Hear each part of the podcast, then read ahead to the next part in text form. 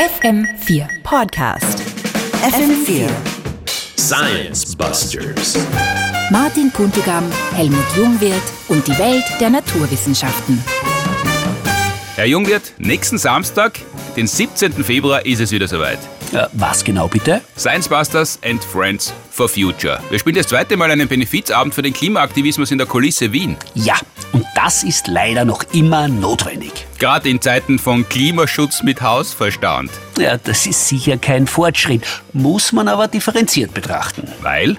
Es ist wissenschaftlicher Konsens, dass menschliche Aktivitäten die Klimakrise verursacht haben. Und trotzdem leugnet noch immer ein erheblicher Teil der Bevölkerung die Verantwortung des Menschen oder spielt sie zumindest herunter, sogar auf Regierungsebene. Ja, eh, aber? Bisher hat man vermutet, die Ursache könnte sein, dass Menschen Ausreden suchen, um sich ihr Verhalten schönzureden. Also äh, etwas sagen, die Flugzeuge fliegen eh auch ohne mich, da kann ich ja gleich mitfliegen. Zum Beispiel. Oder wir werden schon irgendein technisches Wundermittel erfinden, deshalb brauchen wir eigentlich nicht viel an unserem Verhalten ändern. Genau.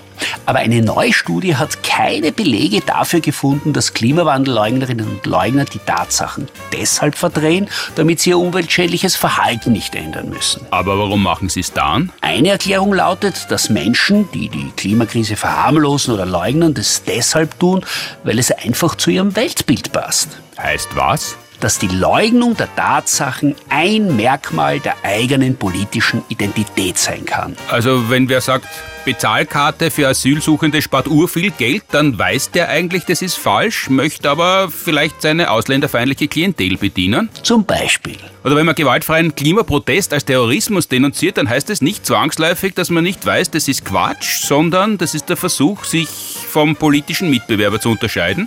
Ja, könnte durchaus sein, aber das passiert nicht nur auf politischer Ebene, sondern auch im Alltag. Und wo? Bei Familientreffen, im Freundeskreis, in der Arbeit, einfach überall. Aha, und das heißt, solchen Menschen sind die wissenschaftlichen Fakten auch deshalb wurscht, weil diese Ignoranz auch Teil ihres Weltbilds ist. Wenn wir Pech haben, dann ist es so. Ja, ist blöd, weil dann nutzt ja auch nichts noch mehr und leicht verständliche Informationen anbieten, weil die wollen das ja gar nicht wissen. Das dürfte bei einem Teil der Leugnerinnen und Leugner leider auch zutreffen. Aha, na, da werden wir nicht so bald aufhören können, um Benefizabende für den Klimaaktivismus zu organisieren. Vermutlich nicht, aber es sind ja immer auch sehr informative und lustige Abende. Ja, eh. und wenn solche wie wir und Reinhard Steurer, Stefanie Sargnagel, Clemens Maria Schreiner, Weinzettel und Rudle, Osea Racilla und viele mehr gemeinsam auftreten, dann ist zumindest nicht alles an der Klimawandelleugnerei schlecht.